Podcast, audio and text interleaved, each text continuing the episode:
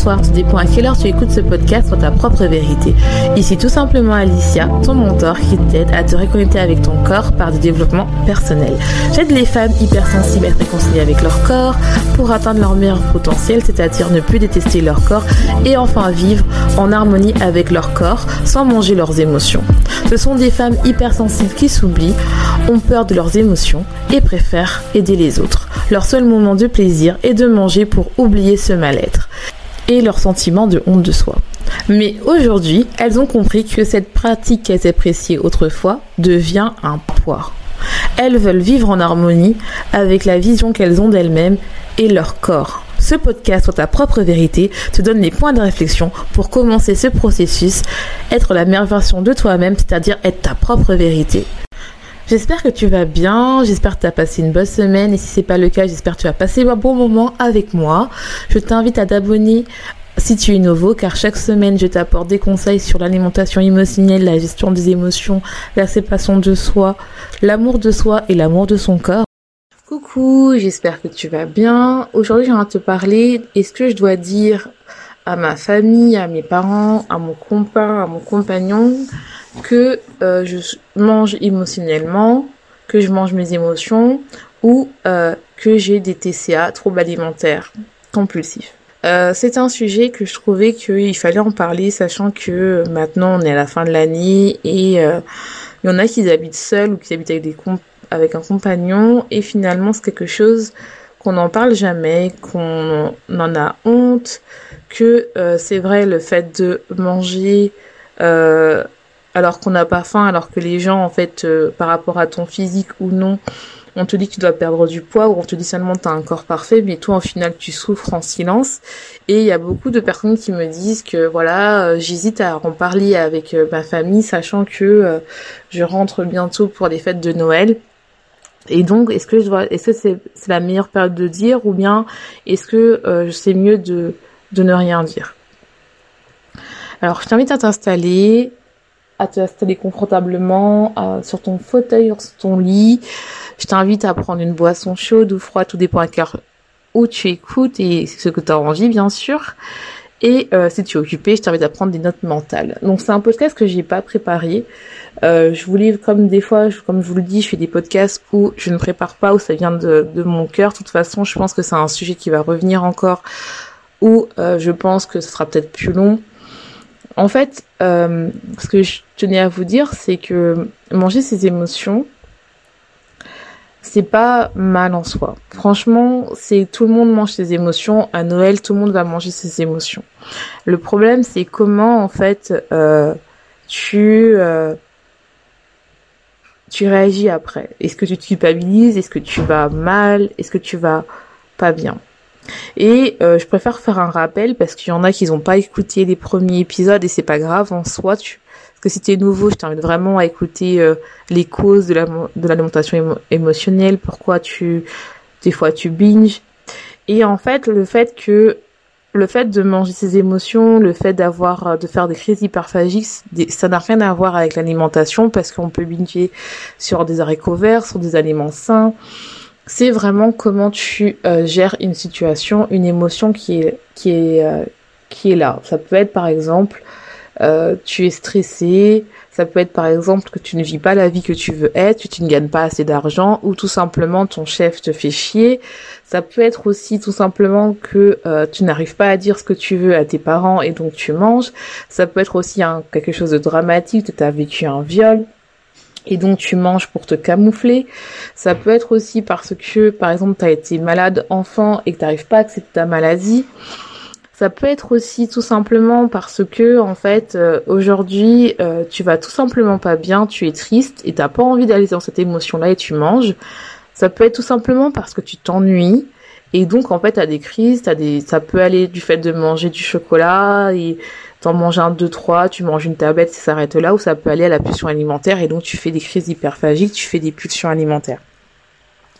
Et euh, il y a beaucoup, soit tu le fais dans ta chambre. Moi, moi avant, que j'achetais euh, mon rituel, c'était saucisson, chips, euh, bonbons, et je mangeais dans ma chambre.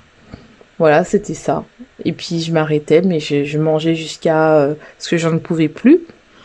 Ou bien euh, il y en a c'est dans leur voiture, c'est-à-dire qu'ils font, euh, qu'ils vont dans des fast-food ou des pizzas et qui mangent entièrement avant d'aller et ils continuent à manger pour faire croire à tout le monde que ils n'ont pas mangé dehors et puis après ça continue après. Il y en a qui font qui font ça dans leur bureau, qui ont des placards remplis de bonbons. Donc ça peut être vraiment quelque chose euh, qui est très très difficile à vivre surtout parce qu'on a honte d'en parler, on, en a honte, on a honte en fait de de dire en fait qu'on va mal parce que en fait les gens de notre entourage, euh, surtout si tu dois perdre du poids, je dis pas que ceux qui doivent pas perdre du poids, qui font des pulsions alimentaires, n'ont pas cette pression-là. C'est parce que je dis, mais quand ça se voit physiquement, beaucoup les gens vont te dire, bah, ah, tu devrais perdre du poids, tu devrais faire attention. Et donc, as une pression quand même de telle manière à ce que, gros, tu es fainéante et que tu n'arrives pas, en fait, à perdre du poids alors que toi-même, tu es en restriction constante, même si tu fais tes pulsions alimentaires. Tu manges pas assez. Et, euh, et donc, en fait, c'est ce qui te pousse, en fait, à avoir des pulsions alimentaires. Et donc, en fait, vient, qui arrive, et en fait un jour on, on s'en sent seul, on pleure, on se sent pas bien, et il y a deux types de comportements. Il y a ceux qui vont euh, le faire à l'extérieur de chez eux, surtout si tu es en couple ou tu as dans ta famille, et eh ben tu vas manger euh, en rentrant euh, au travail, en rentrant de, la fac ou en rentrant de l'école, tu vas manger vite, vite, vite, voilà, limite ça va t'écœurer, ou bien il y en a qui vont dans sa, dans sa chambre, et il y en a qui vont soit le dire, soit le pas dire. Et en fait, il y en a qui vont pas le dire. Moi, euh, je sais que je ne l'ai pas dit.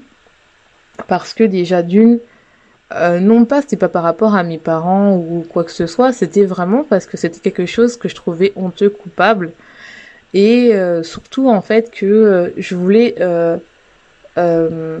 comment dire, le le constatiser. Parce que le fait de dire mine de rien le fait de dire que voilà j'ai des pulsions alimentaires ça rend vraiment quelque chose qui est euh, ça y est, on peut plus se mentir parce que mine de rien, on est quand même dans un confort dans l'inconfort quoi. C'est-à-dire que ça nous réconforte quand on est à l'alimentation, quand on va pas bien, on mange. Moi, je sais, ça fait quatre ans maintenant que je, je ne fais plus de pulsions, que que je, je, je gère plus mes émotions avec l'alimentation et c'est vrai que c'est une vraie libération.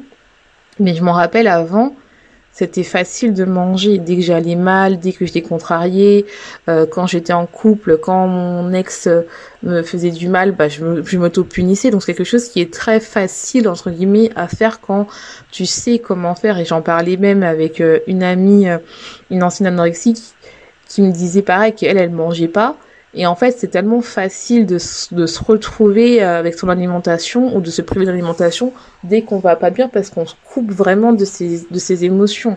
En tout cas, moi, c'est vraiment ça. C'était vraiment, j'avais besoin de me couper de mes émotions. J'étais là en me disant, mais faut que je me coupe de ces, mes émotions et en même temps, on se déteste, on se hait, on supporte pas, on, on se pèse tous les jours. Et donc, en fait, c'est vrai que euh, on a tellement qu'on est seul on se demande par exemple, là, vu que c'est les vacances, euh, bientôt les vacances de Noël, est-ce qu'on doit le dire Voilà, j'ai envie de guérir, j'en ai marre, est-ce que je dois le dire ou pas?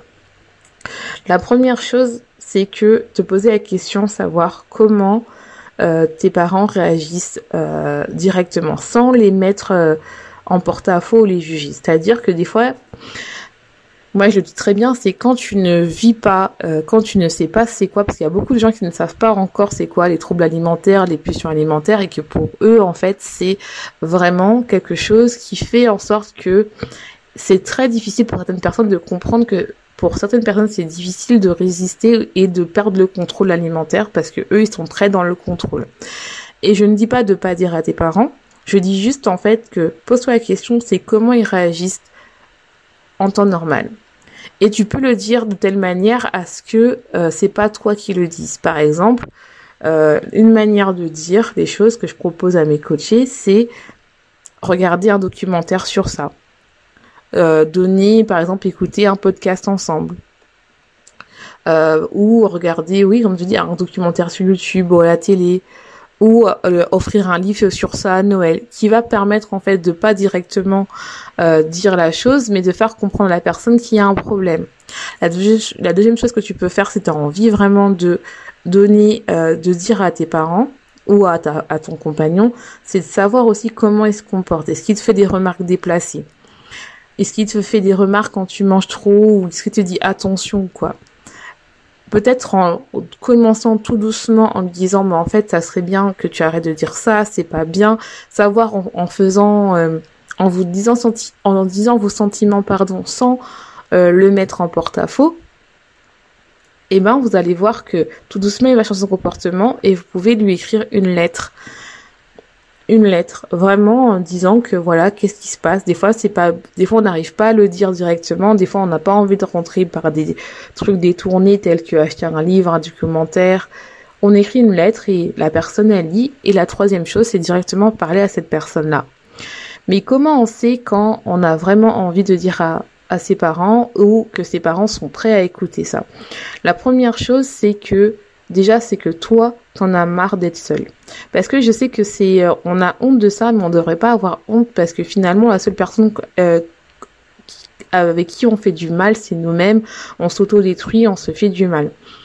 Donc déjà c'est quand on se sent vraiment mal et eh ben le fait d'en parler ça fait du bien ça libère il y en a qui, ça leur suffit de parler à des personnes qui ont vécu la même chose, et il y en a qui préfèrent leur dire avec, ses parents, et il n'y a pas de jugement, il n'y a même pas de préférence, je pense, par rapport à ta sensibilité, et il y a des parents qui sont très empathiques, qui vont accepter. Mais si par exemple tes parents sont qui sont des gens, en fait, entre guillemets, qui sont trop dans la diète culture, peut-être que le faire commencer par comprendre, non pas par des manières directes, pour pas non plus que vous ayez avec une sorte de confrontation en disant des phrases non mais faut juste résister, moi je te mets en régime, tu peux perdre facilement, mais plutôt en faisant des manières détournées, en leur expliquant, en leur parlant et en disant bah voilà euh, j'ai mis ce documentaire, bah tu, tu retrouves pas euh, par exemple maman euh, ça c'est pas souvent mes mes comportements, voilà quoi. Parce que en fait aussi il faut pas non plus que quand vos parents sachent sachent que vous avez euh, cette pathologie-là, que ça y est, il vous ferme les placards, il vous empêche de manger euh, tout ce que vous voulez, parce que sinon, eh ben, ça va empirer. Parce que plus on est dans la restriction connective, et plus en fait on n'est pas bien en fait. Donc il faut vraiment, je sais que c'est vraiment compliqué euh, pour les les personnes de savoir si elles veulent dire. De toute façon, je ferai aussi un podcast pour les accompagnements, pour ceux qui veulent euh, ceux qui ont un entourage où ils, savent qu'il y a une personne qui mange leurs émotions ou qui sont hyperphagiques, comment les aider. Mais je l'ai déjà fait, mais je vais refaire un. Euh, si vous voulez savoir, je t'invite à écouter l'épisode de, où je parle de euh, d'Emile Avato, où je parle vraiment de l'entourage. Mais il faut vraiment en fait que des fois, il faut se rendre compte que tu n'es pas seul et des fois même vos parents le savent déjà. C'est-à-dire qu'il y a déjà des signaux. Et en fait, il y a des parents qui vont attendre que c'est vous qui en parlez parce qu'ils savent que des fois ça fait des déclencheurs. Il y en a d'autres qui savent pas, mais le fait de donner, de le, dire parce qu'on en a besoin, parce qu'on a besoin d'être entouré, sachant que cette année c'était une année difficile et de plus avoir de secrets avec eux, ça vous fera du bien. Mais des fois, peut-être en allant euh, tout doucement en, en tâtant le terrain, en regardant vraiment l'expression, commencer s'ils sont prêts à écouter ou pas, s'ils sont fermés ou pas à la question. Peut-être que c'est pas la, je dirais pas de pas le dire, mais peut-être pas le dire directement maintenant. Peut-être en faisant des messages, des euh, emails, un audio euh, et des écrits. Le fait de tout doucement faire comprendre en fait que vous avez besoin d'eux. C'est-à-dire le fait de commencer tout doucement à le dire par des moyens détournés va vous permettre de savoir s'ils sont prêts ou pas. Ou bien la, trois, la quatrième chose, c'est d'aller avec eux. Vous pouvez directement vous offrir euh, une séance avec un psychologue avec eux et ça sera peut-être beaucoup plus facile avec euh, cette personne de dire ce que vous avez besoin d'entendre, surtout que le psychologue pourra dire des mots que, la, que vos parents vont pouvoir bien ou votre compagnon va pouvoir vraiment euh, vous aider. C'est vraiment ça qui est important et peut-être aussi le fait de le dire, ça va vous permettre aussi euh, de demander de l'aide, de vous faire offrir des coachings ou un thérapeute ou euh, d'aller voir un nutritionniste comportemental, ça va vous permettre aussi de voir en fait comment vous pouvez y parce que vous n'êtes pas tout seul lorsque finalement votre famille est là. Le fait qu'ils sont au courant, bah, il y aura moins euh, le côté jugement, il y aura moins le côté déclencheur, il y aura moins le côté ah mais franchement t'as grossi, franchement tu fais pas d'effort, t'as vraiment besoin de ce saucisson là, même le jour de Noël, ces phrases-là qu'on n'a pas besoin d'entendre, qui sont déclencheurs, peut-être que lorsqu'on le dit, ça ira très bien. Et si tu n'es pas encore prête à le dire, ce n'est pas grave. Je t'invite vraiment à te rapprocher avec des personnes qui ont déjà vécu ça, qui ont déjà vécu le fait d'avoir des pulsions alimentaires, qu'elles soient hyperphagiques, boulimiques, qui ont des troubles alimentaires ou qui mangent ses émotions, car je sais, je te le dis encore, mais tout le monde le fait. C'est juste que toi, tu te culpabilises. Donc, tu n'es pas seul. Rapproche-toi des comptes qui sont vraiment euh, dans la positive attitude où tu peux parler directement à ces personnes.